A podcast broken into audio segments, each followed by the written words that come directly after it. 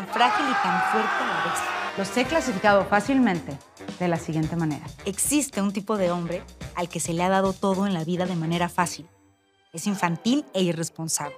En mi casa ni mi papá ni mi mamá jamás me dieron ni un abrazo, ni me dijeron te quiero, no fueron cariñosos. Vean, salí perfecto. Por su parte, todo lo contrario al anterior, tenemos al hombre que siempre ha tenido que trabajar por lo suyo. Su carisma ha sido su gran herramienta. Es un verdadero placer conocerme. Mm. Existe también el adulto, que vive con el síndrome de Peter Pan, mal que aqueja a quien vivió el pico de su vida en su juventud. ¿Por qué? Porque me enamoro de ti y todo eso me enloquece. Existe aquel que siente que su juventud se desvanece, por lo que le es indispensable buscarla en los demás. Por último, pero no menos importante, conoceremos al adulto que siempre ha cumplido todas las reglas para seguir un camino recto. Aquel que cree que tiene todo resuelto hasta que algo inesperado le da un vuelco a su vida. Pon lo que quieras. Madre, la vida es un carnaval. ¿Van a querer que los ayude? Sí, sí. Perfecto, entonces comenzamos. Había un libro que escribir, una historia que contar y estaba dispuesta a conocerlos a fondo. Lo que nunca imaginé fue hasta dónde llegaría.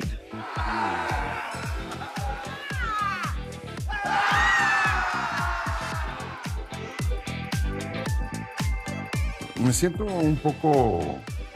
¿Chaborruco? Palabra prohibida. Out. Bye. Bienvenidos a Red 3 Digital. Yo soy Ekin y les doy la bienvenida a un programa especial donde tenemos la oportunidad de entrevistar a uno de los escritores de la serie Chaborrucos, Esteban Jaime Garrido, quien además de contarnos todo lo que vivió en el proceso de la grabación de la serie, también platicaremos sobre la cancelación, ahora que está en boga todos estos temas de cancelar a la comedia o en ciertas circunstancias. Además, platicaremos de si habrá una segunda temporada de la serie. Así que con esto comenzamos aquí en Radio 13 Digital. Esteban, muy buenos días. Gracias por estar aquí en Radio 13 Digital. Muchas gracias por la invitación. Estamos muy contentos de tenerte y de pues platicar, chavorrucos. Platícanos cómo surge la idea de crear este proyecto. Bueno, te cuento, la idea eh, surge de mm, Nazareno Pérez Brancato, es, eh, digamos, el productor, el dueño de Blog Día TV. Entonces, eh, vino a mí con esta idea que tenía de hacer una serie, ¿no? Justamente hablábamos de que basta de series de millennials, necesitamos series para los mil años. Entonces, este, empezamos a desarrollar con eh, Charlie el huevo Barrientos, que nos conocíamos de trabajar en Backdoor, que también es este, una compañía que hace humor, comedia y tal. eh, y bueno, y él también trabajó en Harina, trabajó en Mi Tío y demás. Entonces, como es muy bueno en, en lo que es comedia, armamos equipo junto con eh, Aldeani Fraga y Harald Rampler.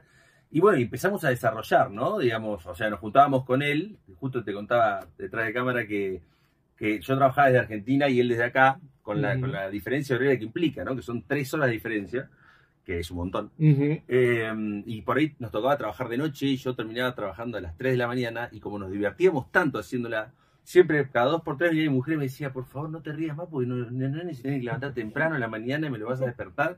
Bueno, y así estuvimos meses, ¿no? Trabajando y reescribiendo y reescribiendo y reescribiendo, buscando hacer una serie que, digo, Chavorrucos es una temática que fácilmente podía caer en el humor antiguo. Claro. Entonces, el trabajo que hicimos, muy a conciencia, fue tener una lectura de los tiempos muy actual, ¿no? Digamos, de hecho, por ejemplo, en- tenemos en, en el equipo, en el cuarto de escritores, somos hombres y mujeres, la directora Magabi García, que es a quien le tocó la, la- la, este, titánica tarea de eh, trabajar con todos estos talentos, que son Juan Soler, Julio Bracho, Rodrigo Murray, Freddy Ortega, Dalila Polanco, eh, que- Cristian de la Fuente, digo, y tener que controlar toda esa manada de talento, digamos, y lo hizo muy bien, la verdad que el trabajo de Magabi es impecable. Eh, y de hecho, un poco en el tono que buscamos también es eso, ¿no? Que sea actual, que sea contemporánea, la- el, el estilo de humor y la búsqueda. Exacto. Hablando del estilo de humor, ¿cómo trabajarlo en el sentido de que sea un humor global y no tan local? Bueno, justamente, como la serie se estrena en más de 140 países, también el trabajo que hicimos fue a ver, es una serie que está hecha en México, pero chavorrucos somos una generación. Digamos, nos gusta decir que cualquier semejanza con la realidad no es pura coincidencia. Y que esto sucede en América, en Europa, en todos lados. Digo, tiene que ver con una percepción.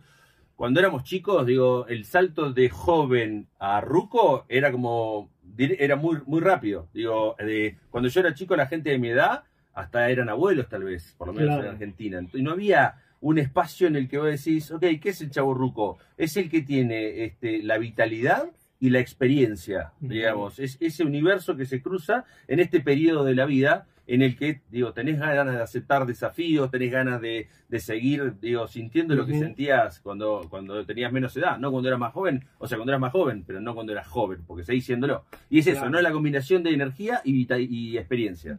En esta parte, y me voy a ir un poquito al tráiler, y eso te lo voy a preguntar como más a título personal. Hay una frase que dice tan, tan frágil y tan fuerte. Ajá. ¿Qué tan frágil eres y qué tan fuerte eres? Yo como, como chaborruco o como escritor. Manejémoslos de las dos formas. Ok. Eh, como chaborruco, eh, yo creo que ya superé la fragilidad de. me- de hecho, yo me acepto orgullosamente chaborruco. eh, y me parece que, digo, justamente trabajamos en, este, en esta serie para reivindicar este espacio y que salgamos todos con la bandera de la marcha del orgullo chaborruco. Porque, digo, somos una generación hermosa que tiene todo lo que, digamos, lo que, lo que quisimos tener. Digo, esto que te decía, experiencia, pero energía, no, no es como que tenemos este aspecto antiguo. Y, y después como escritor, bueno, sí, como persona, digamos, esa fragilidad me llevó a escribir comedia, porque mis inseguridades me, me hicieron que la gente se ría y así yo ganaba su cariño, básicamente. ¿Y qué, qué te ha generado ser tan fuerte? Tan fuerte, uh, los golpes, ¿no? El otro día justo me preguntaban qué, qué consejo le daría a los que están empezando a escribir y demás. Y le decía que el principal consejo es que se equivoquen, ¿no? Que se equivoquen todo lo que puedan. Digo, porque se trata de eso. Digo, vos cuando empezás a caminar te tropezás y te caes un montón de veces, justamente para después de mañana no, no caerte y saber y recorrer ese- esa escalera. Cada, cada golpe es un peldaño de la escalera que te lleva donde querés llegar, ¿no? Es eso, los golpes. ¿Y cuál ha sido el mayor golpe que has tenido y que te ha dejado un aprendizaje? El mayor golpe que he tenido y me ha dejado un aprendizaje, bueno, tuve muchos golpes que me dejaron aprendizajes, principalmente emocionales, ¿no? Digo, gente que ya no está conmigo eh, y, y cuestiones que me llevaron a pensar, viste, en esto de vivir el momento, vivir el hoy, digo, sentir cada abrazo de mi familia. Yo soy muy familiero, mi mujer, mis dos hijos. Un saludo para ustedes, amo. Eh, y bueno, nada, la- la- estos golpes emocionales de la, la gente que ya no está te hace apreciar mucho más cada risa, cada, cada, cada, cada vez que vas a correr con tus hijos o, o cada momento que disfrutas con tu mujer. Digo, ahí, ahí aprendí. Ahora, en esta serie son cinco personajes hombres que cada uno está bien definido. Ujú. ¿Con cuál te identificas y con cuál te hubiera gustado ser ese chaborruco? Ok. Yo creo que todos tienen un pedacito de, mi, de autobiográfico, ¿no? Ok. Alguno más, alguno menos. Eh, pero todos tienen, digo, uno cuando escribe es inevitable que, que le ponga por, digamos, por proyección o por oposición, porque muchas veces Claro. pones el opuesto, pero igual está hablando de vos, de tu visión de ese opuesto. Con lo cual digo yo, de, de todos tengo algo, bueno, Charlie, yo, Nazareno, digamos, todos los que creamos el proyecto, digo, en estos debates que se generaban, en estas reescrituras que se generaban, tenían que ver con que no, para mí no, para mí sí, y, y- y consensuar estos cinco personajes en nuestras, en nuestras cabezas, ¿no? Digo, Claro. porque, pero sí todos tienen, incluso Dalila tiene algo de nosotros, de esta cosa neurótica que tiene ella, que yo soy recontra neurótico, digo, o sea, en todos ellos hay algún aspecto que, que depositamos. Pero en eso. ¿en cuál si has depositado mayor? Ok. Esto es Yo Esa- creo que en mi caso puntual, porque también por esto que te decía de las inseguridades, ¿no? Que uno se, se blinda de alguna manera con este aspecto de seguridad, me parece que es Víctor el caso, el, el que más fácil me resultó escribir, porque es como el que va más a- al, al- como en Argentina decimos al fleje, ¿no? Cuando le tirás la pelota cerca de la red. Es como el que siempre está ahí al borde de, de irse de la banquina Claro. y que muestra con, con toda esta cosa toda su inseguridad, justamente. Creo que ahí, digo, tiene que ver más con ese. Son ocho capítulos de 30 minutos Ujú. y todo es en torno a, a- a una comedia, a circunstancias que también nos van pasando, pero haciéndolo de una forma mucho más simpática. Sí, Que al final del día también eso nos ayuda a crecer y a lo mejor lo vemos de esta forma tan simpática, pero también son golpes duros. sí, claro, sí, sí. Es que es un poco lo que el otro día lo, lo escuchaba a Charlie eh, hablar, que digo, la comedia parte del drama. digamos, las situaciones este, dramáticas. Nosotros no, no queremos hacer una comedia de chistes, queremos hacer una comedia de situaciones, de personajes. La verdad que la premisa de nuestra serie es simple, no simplista, pero porque es una comedia de personajes. Entonces, vos ya, una vez que tenés sólidos cada uno de esos personajes, vos le tirás un huesito en el medio y ya sabés qué va a hacer cada uno de ellos con ese hueso. Entonces ya llega ese punto en el que el personaje te dice cómo habla o cómo no. Nos pasaba cuando escribíamos que no, así no hablaría este personaje, lo diría de esta otra manera. Y entonces ahí ya cada personaje va cobrando vida. Ujú. Ya hay un momento que vos canalizás lo que dirían ellos y nada más. Claro, en esta parte, y creo que es algo que hay que aplaudir, e- es un programa que habla de los hombres, que muchas veces ni en Latinoamérica hablan tanto de los hombres, la mayoría de las historias de las series, de las novelas, de las teleseries, etc., etc., pues son enfocadas a mujeres, pero escritas por hombres. En este caso es de hombres para hombres. Sí, es de hombres y mujeres. Por ejemplo, que te decía, en el equipo de autores teníamos mujeres, la directora es mujer, digamos, y también en esta cosa de no forzar, viste, esta corrección política, sino de Ujú. que sea orgánico, realmente. Digo, ¿por qué no podemos tener una serie de chavorrucos? Digo, si, digo, entendiendo los tiempos que corren y leyéndolo como corresponde, digo, podemos tener perfectamente esta serie que nos tomó mucho trabajo de no herir susceptibilidades, pero tampoco ser excesivamente políticamente correctos y no permitirnos, nos gusta decir que cruzamos en amarillo, ni en verde porque es aburrido, ni en rojo porque está mal. Claro. Pero en amarillo pasamos ahí siempre. Y, ahí- y lo que vas a ver en cada capítulo es que estamos todo el tiempo pasando en amarillo. claro. Y lo que hacemos son situaciones que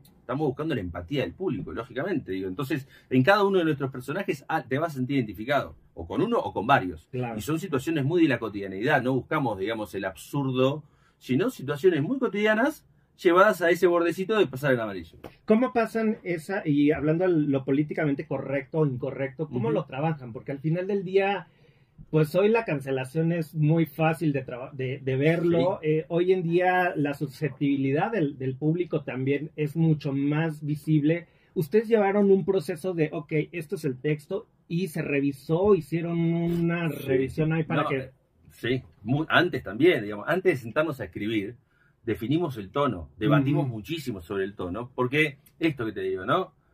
La corrección política está bien, corresponde. Hoy vivimos con una lupa gigante en el Hubble que nos está apuntando a ver qué coma ponemos de más.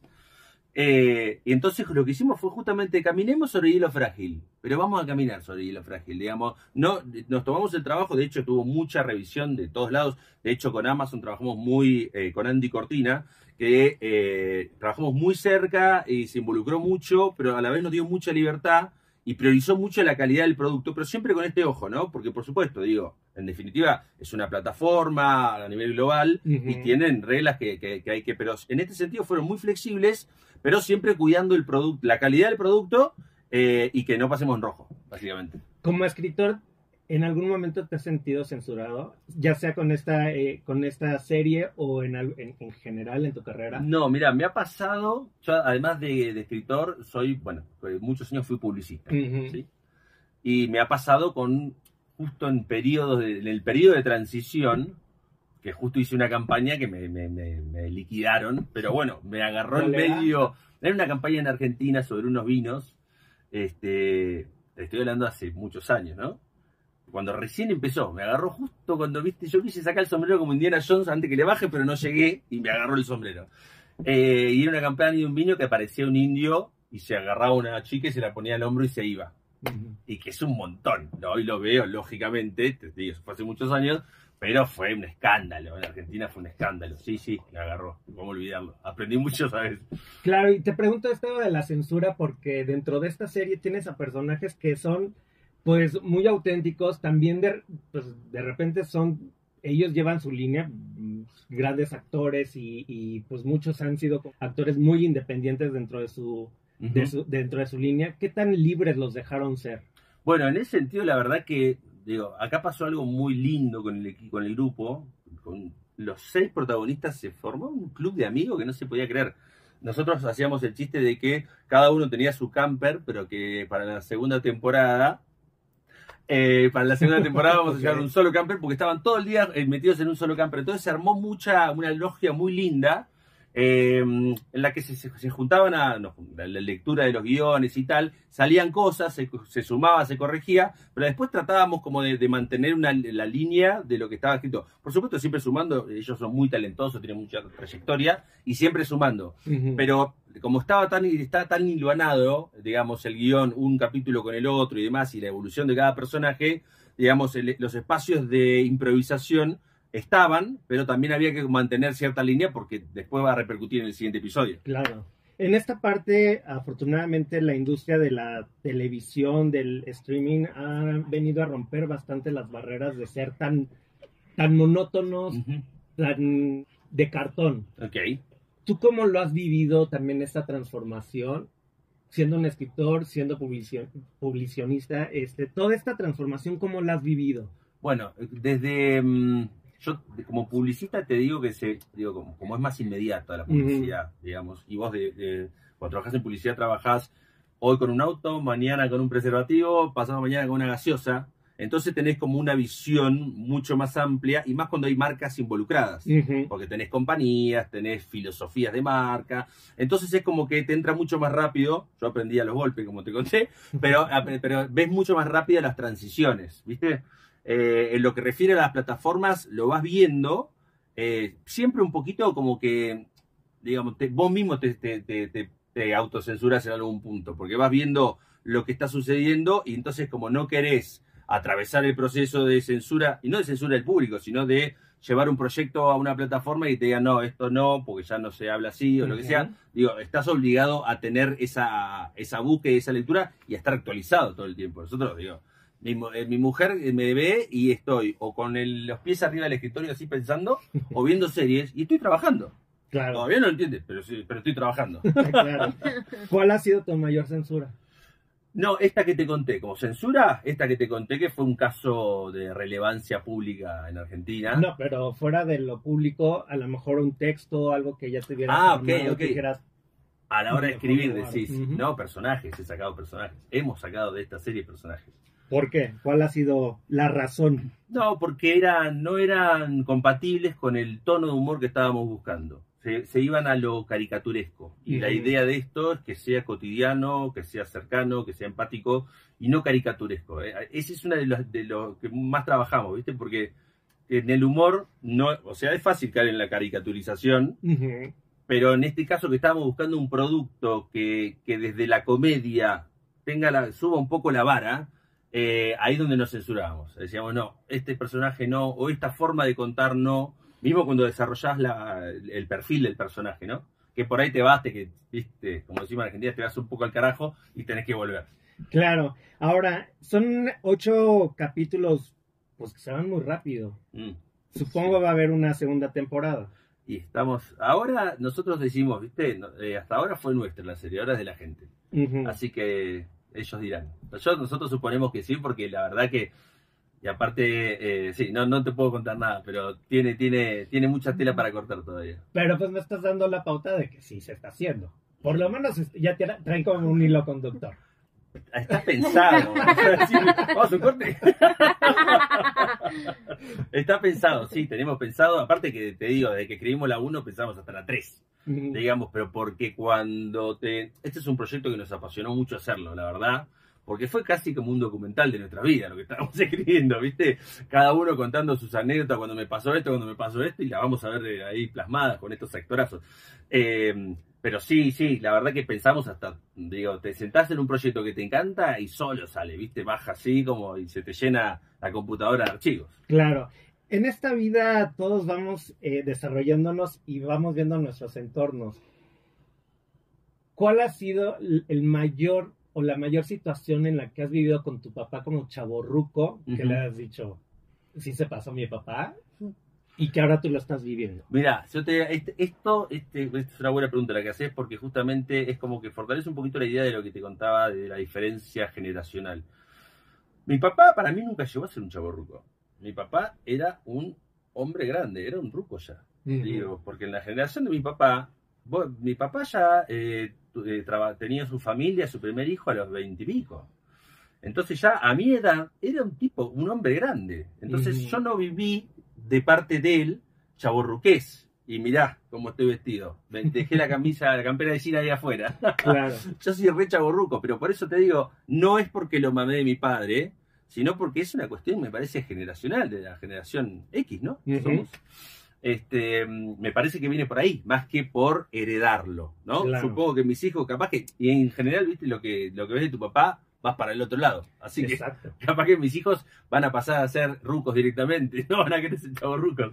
Pues sí, al final del día también esta vida y este entorno social nos ha llevado a, a ver de- desde otra perspectiva ciertas cosas y también nos hemos atrasado a lo mejor en ciertas circunstancias a, a las experiencias de vida de los papás. Sí, total, total. Y también, digo, hoy por hoy hay una realidad, digo, está todo mucho más globalizado, tenés acceso a mucha más información, tenés, digo, mejor, desde mejor me- medicina hasta mejor comunicación entre, digamos, en- generacionalmente, hay para todos los públicos, siempre hay algo para todos los públicos, que antes era, había dos canales en mi casa.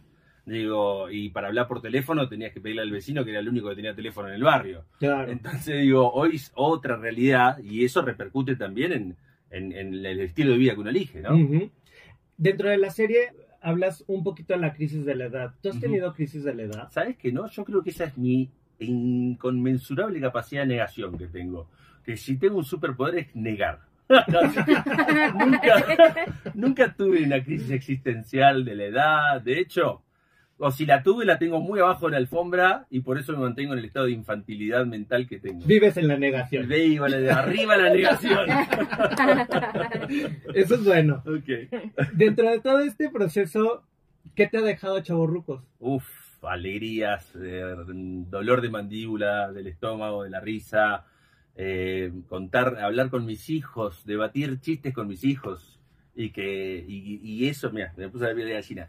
Eh, con mis hijos contarle chistes y que me digan si les parece gracioso o no. Digo, momentos muy, muy, bueno, me trabajé, yo con Charlie venía trabajando con el Charlie Barrientos en Backdoor, pero en este proyecto nos, nos como nos hicimos, además de, de- de muy, muy conectados trabajando, así como que, pero muy conectados, eh, nos hicimos muy amigos, de hecho estamos escribiendo otras cosas ahora y tal, pero fue un proceso que no es fácil, viste, calzar con Tetris con una persona en lo que refiere a, bueno, en cualquier arte, en definitiva, ¿no? Cualquier arte que tengas que compartir con una persona porque te sale de las entrañas lo que del arte.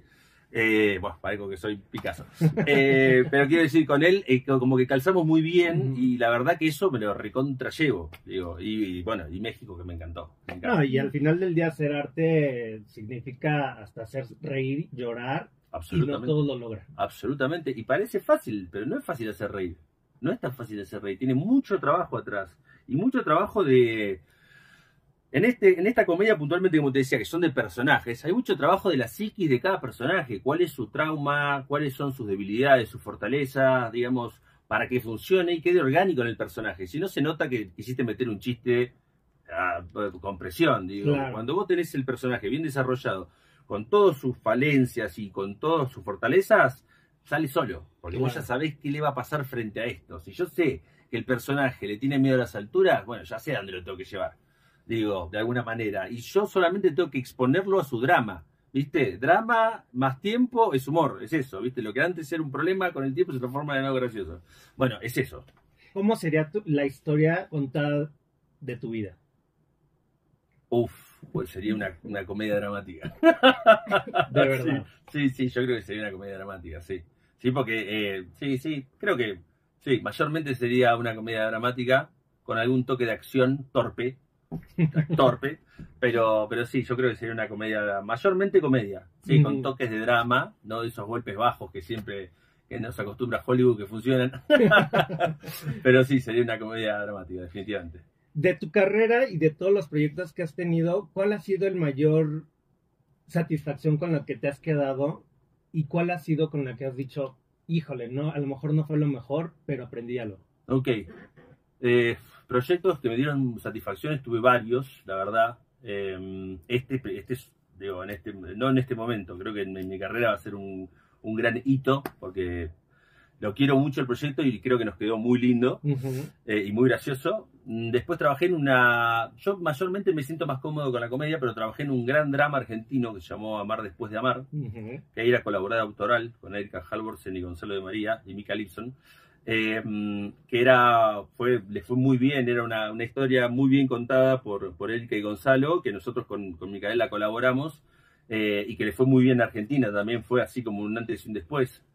Y muchos años antes, en mi primer proyecto, el primer proyecto que yo escribí cuando empecé, me pasé de publicidad a, a guion, que se llamaba Mosca y Smith en el 11, que era como una, una especie de Starkey Hodge bizarro eh, en Argentina, que eso hoy, no, si yo vos te ves un capítulo, si te buscas en YouTube un capítulo de Mosca y Smith, está canceladísimo estaría, pero cancelado a niveles apoteóticos.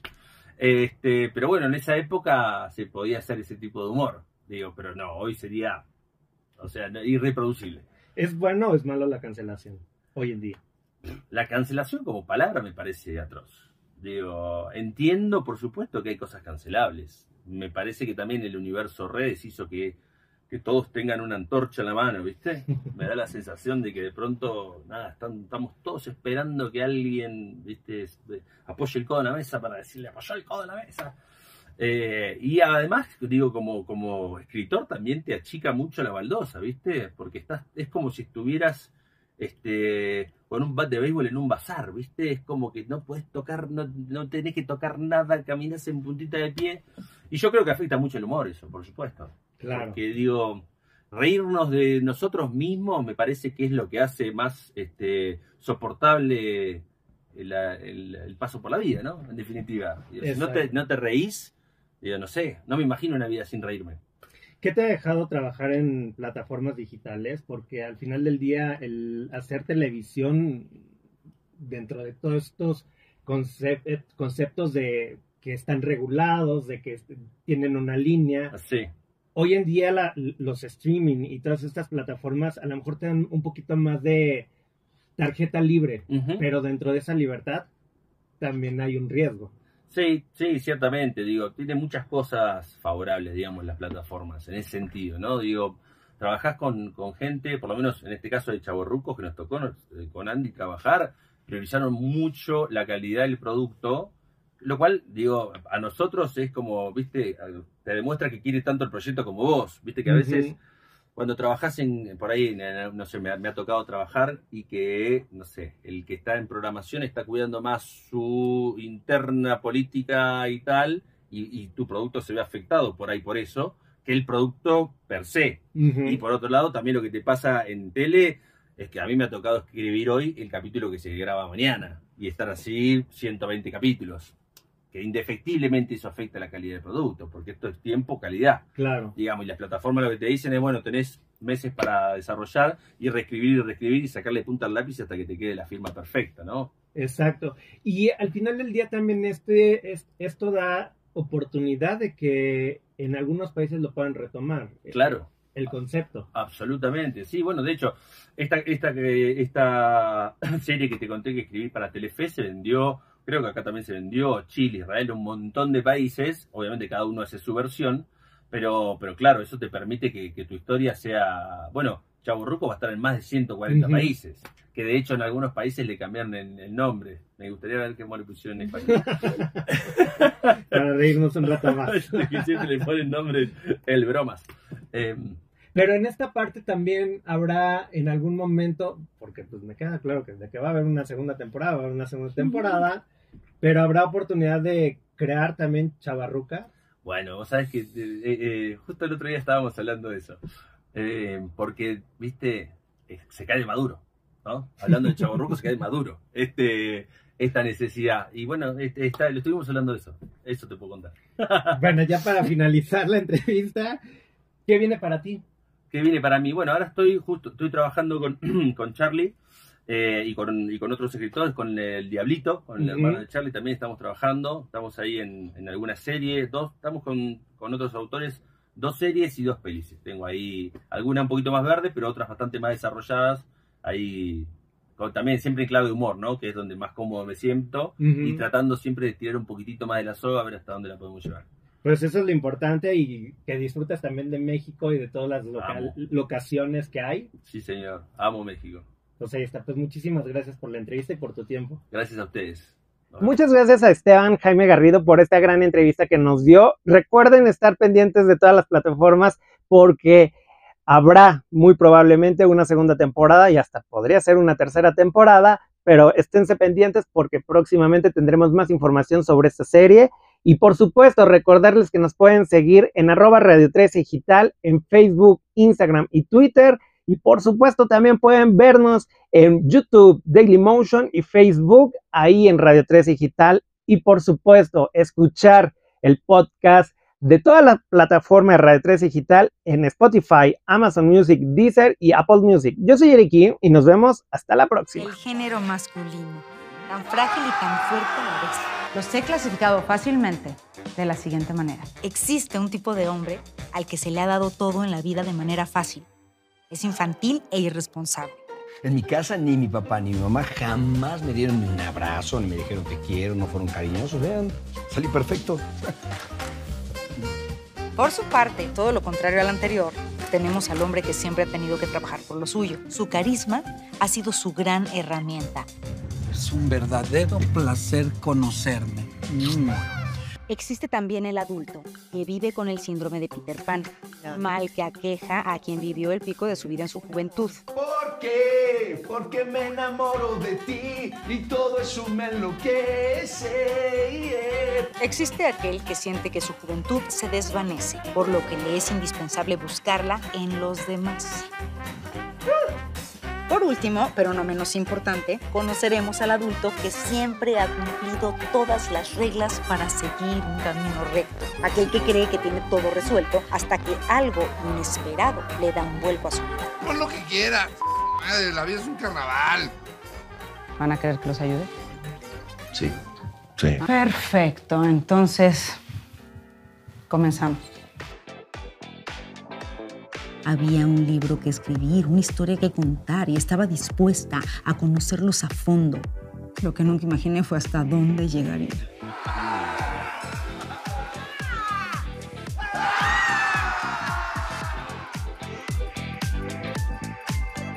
Me siento un poco ¿Chaborruco? Palabra prohibida. Out. Shh, Bye.